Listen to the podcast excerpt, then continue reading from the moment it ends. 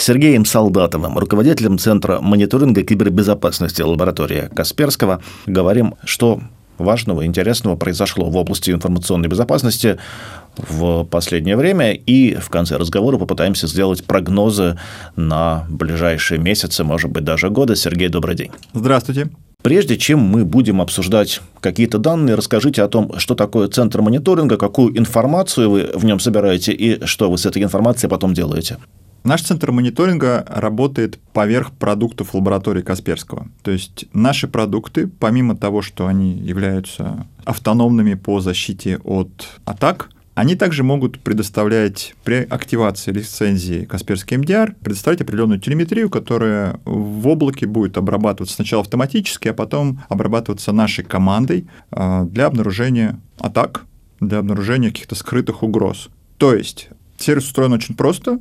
Мы используем наши продукты как поставщики телеметрии, как поставщики данных, какого рода данных. Это события операционной системы, это а, низкоуровневая телеметрия о том, что происходит в операционной системе, что происходит с приложениями, какие-то поведенческие шаблоны, что там человек делает, какие процессы запускает, какие сетевые соединения устанавливаются при этом. Дальше эти события обрабатываются сначала автоматизированным образом, потом человек анализирует их вручную. Правильно понимаю, что все то, что в принципе должен был бы делать или мог бы делать специалист в области информационной безопасности на стороне клиента, вы делаете в облаке, ну, возможно, более качественно в силу того, что ваша экспертиза больше? Безусловно, много вещей можно делать самому. Но за счет того, что клиентская база достаточно обширна, мы какие-то атаки видим чуть раньше, например, у других заказчиков. Поэтому, увидев какую-то историю у одного заказчика, мы фактически делаем мероприятие по защите по всем заказчикам. Это первый момент. Второй момент, конечно, это тренировка. То есть это не, некий опыт, если мы делаем с вами одно и то же много-много раз, то мы это делаем несравненно лучше. И клиентская база наша позволяет нам это делать хорошо. Кто является наиболее типичным клиентом подобного сервиса в России, компании какого масштаба? Мы представлены, в принципе, по всему миру. Если говорить о Европе, то здесь нашим заказчиком в основном является средний бизнес, может быть, малый бизнес. А если мы говорим о России, то это скорее средний бизнес и крупный бизнес.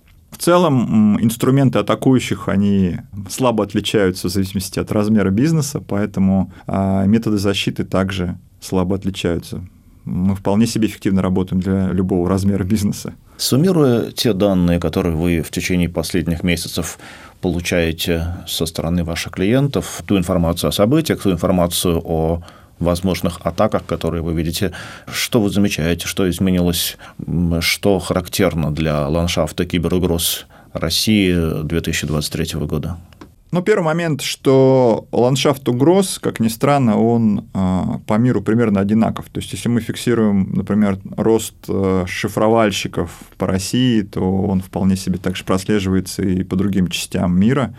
То есть так, что все кинулись на какой-то определенный регион, атаковать, такого мы не наблюдаем. Важная тенденция, наверное, я бы отметил э, рост деструктивных атак. Это когда не просто данные шифруют, например, и требуют выкуп, а данные уничтожают, при этом обманывают, что шифруют и требуют выкуп. Здесь возможно многоэтапное получение выгоды как, например, мы можем сначала потребовать выкуп за то, чтобы данные расшифровать, потом выкуп за то, чтобы данные не публиковать. Также интересная тенденция – это переиспользование инструментов а, для анализа защищенности. Такие инструменты, как Cobalt Strike, как Metasploit, они а, вполне себе эффективно используются не только специалистами по анализу защищенности, а, но также и атакующими. Также интересная тенденция – это рост атак на мобильные устройства и просто атак на промышленные инфраструктуры. Здесь стоит обратить на это внимание, потому что потенциальный ущерб от атаки на какое-либо промышленное предприятие может быть э, там, вплоть до, не дай бог, экологической катастрофы, поэтому здесь э, нужно на это обращать крайне, крайнее внимание. Отсутствие информации о успешных атак на критическую инфраструктуру, о чем может говорить? Значит ли это, что э, тот уровень защиты, который сейчас предложен, он, в общем, достаточно адекватен текущей ситуации? Я думаю, здесь комбинация факторов. Во-первых, это может быть не сильная информатизация объектов инфраструктуры. Сейчас это, может быть, играет как раз позитивную роль.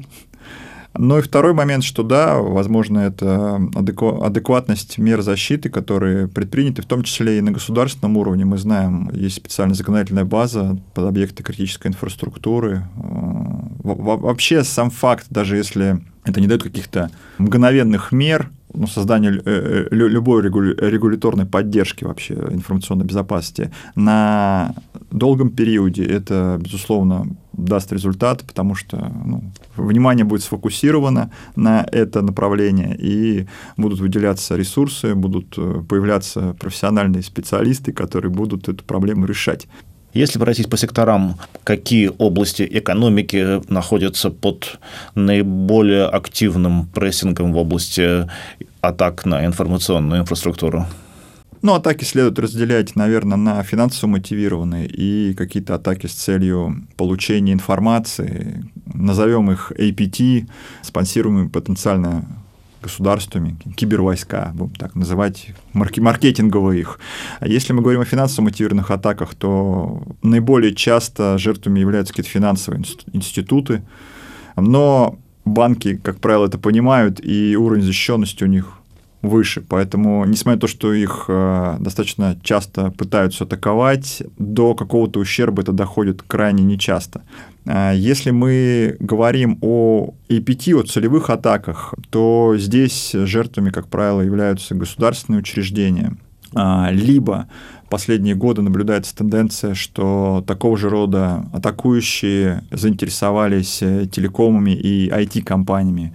Потенциально это э, может потом переродиться в атаки на цепочки поставок. Насколько адекватны те решения, которые сейчас предлагаются в России, и, может быть, чуть более специфично, насколько удалось импортозаместить технологии, которые выпали из системы информационной безопасности в связи с уходом из страны западных вендоров? Что касается программного обеспечения, мое мнение, что у нас в России достаточно альтернативных решений, а, которые не хуже качеством. Компания, как лаборатория Касперского, они представлены по всему миру, поэтому решения конкурентоспособные и на мировом уровне. Поэтому с точки зрения именно прикладного программного обеспечения, я думаю, в России не должно быть проблем импорта заместить ушедших производителей. А, есть определенные сложности с аппаратным обеспечением э, и с системным программным обеспечением, но в ближайшее время, я думаю, эта проблема также будет решена, поскольку есть альтернативные российские операционные системы, и известно, что есть и процессоры русские, есть и кое-какое железо русское, поэтому рано или поздно эта проблема сойдет на нет. Что происходит с кадрами в области информационной безопасности? Обострился ли известный кадровый голод в этой сфере? И есть ли какие-то решения? Возможно, есть какие-то технологические решения, позволяющие заместить людей на стороне клиента искусственным интеллектом, аутсорсингом как-то еще? Кадровый голод в IT и информационной безопасности, он существовал всегда. И я не могу сказать, что он как-то обострился, начиная с 2022 года. То есть специалистов с опытом как не хватало, так и не хватает. Что касается замещения искусственным интеллектом, это скорее больше из области фантастики, потому что мой опыт показывает, что всегда, когда мы анонсируем новую автоматизацию, это приводит к необходимости дополнительных людей, которые будут эту автоматизацию поддерживать, подстраивать, администрировать, развивать и так далее. Причем эти люди, они намного квалифицированнее, чем те, кого заменила эта автоматизация. Соответственно, они дороже.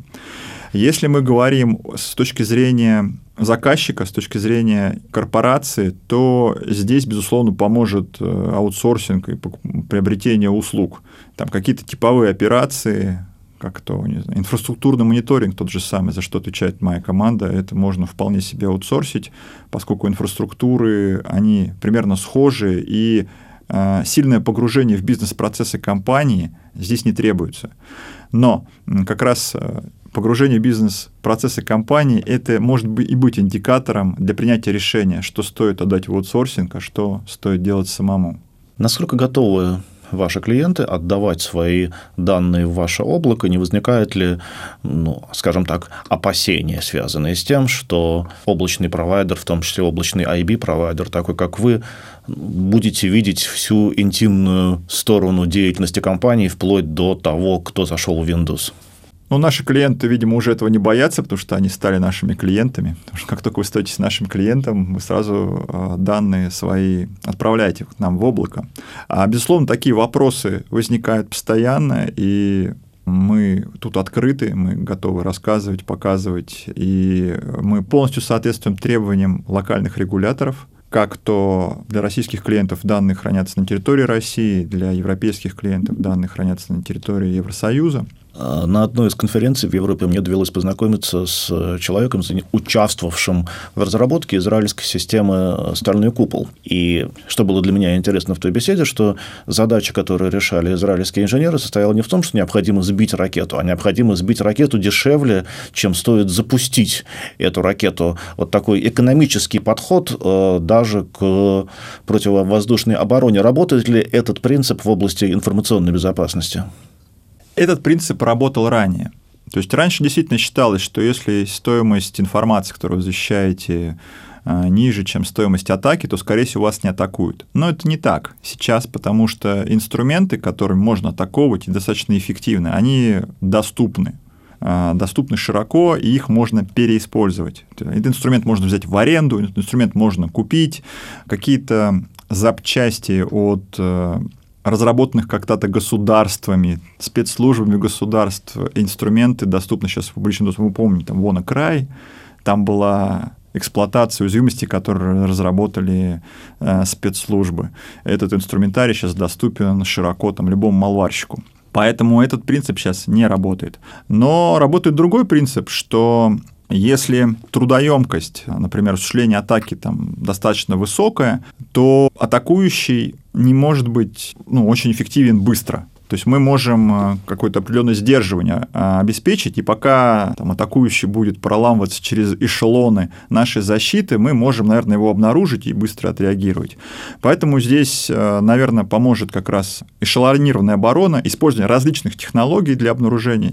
Не только, например, поставить там, защиту конечной точки, а организовать там, сетевой периметр, а организовать мониторинг, организовать реагирование, организовать возможность восстановления после сбоя быстрое, ну, как жидкий терминатор, да, он был такой слабенький, но он зато быстро регенерировался. Вот если мы создадим такую устойчивую инфраструктуру, что на каждом этапе мы можем как-то противостоять, и у нас есть эта область для отхода, то мы вполне себе будем эффективными. Вы будете эффективны или вы уже эффективны? А, я считаю, что мы уже эффективны, потому что а, если мы, опять же, возьмем Касперский МДР, то это как раз а, и есть эшелонированный подход, потому что сначала отрабатывает попытка предотвратить угрозу, потому что мы работаем поверх нашего endpoint, наш Касперский endpoint security, он сначала пытается предотвратить, если это не получилось, потом в виде телеметрии это попадает в облако, и облачный детектирующий логика тоже может попытаться что-то предотвратить, потом Третьим этапом уже, если и в облаке не удалось детерминировать, что это вредоносное поведение, третьим этапом уже являются аналитики, наша команда, которая будет уже с помощью не искусственного интеллекта, а реального интеллекта смотреть на поведение и принимать решения. Сервис реагирования на инциденты позволит вычистить инфраструктуру, найти места закрепления, найти потенциальные точки входа, которые, может быть, были незаметны в момент мониторинга, а, и таким образом уже сделать, чтобы в будущем а, инфраструктура не была взломана, ну, как минимум, таким же способом. Последний вопрос о будущем. На горизонте ближайших месяцев, возможно, лет, какие изменения в области атак вы прогнозируете и над какими технологиями защиты работаете? Как мы говорили, рынок вредоносного программного обеспечения, он достаточно развит. Но также развит и рынок торговли доступами в сети. То есть есть специальные группировки, которые получают доступ в сети, корпорации, а потом их продают на черном рынке. Соответственно, как это выглядит в мониторинге? Что легальная учетная запись там, реального человека начинает делать, делать какую-то аномалию. Ну, потому что этот доступ был приобретен на черном рынке атакующим, и дальше они пытаются развивать атаку через вот имеющийся доступ, легальный доступ. Они ни, ничто не было сломано, ничто не было скомпрометировано, просто они каким-то образом получили, например, там удаленный доступ, легальный. А в мониторинге это очень сложно обнаружить, потому что там нет взлома, там нет атаки, нет ничего подозрительного, кроме поведения. И анализ подозрительности поведения, вот здесь как раз место для машинного обучения. Как раз э, здесь можно попытаться в автоматизированном режиме, потому что если отсматривать глазами миллиарды событий, это невозможно. Но машина может сначала обучиться на каком-то нормальном поведении, потом эту аномалию обнаружить автоматизированно. Человек уже потом скорректирует, правильно ли было это сделано или нет. Поэтому именно машинное обучение, как анализ аномалий, я думаю, это должно развиваться. Сейчас э, об этом много говорят, но эффективно работающих моделей я много не видел. Но в ближайшее время это будет развиваться, безусловно, потому что этому будет способствовать как раз рынок продажи доступов. Я услышал в ответе Сергея классический инь-янь, когда развитие систем защиты стимулирует технологии нападения, и напротив технологии нападения развивают системы защиты, и как предприниматели и пользователи информационных технологий, конечно, рассчитывая на то, что верхняя рука будет все-таки у компаний, занимающихся информационной безопасностью, их искусственный интеллект будет интеллектуальнее. Спасибо, Сергей. Денис Самсонов, радиостанция Бизнес ФМ, Сергей Солдатов, лаборатория Касперского. Всего доброго. Спасибо, до свидания.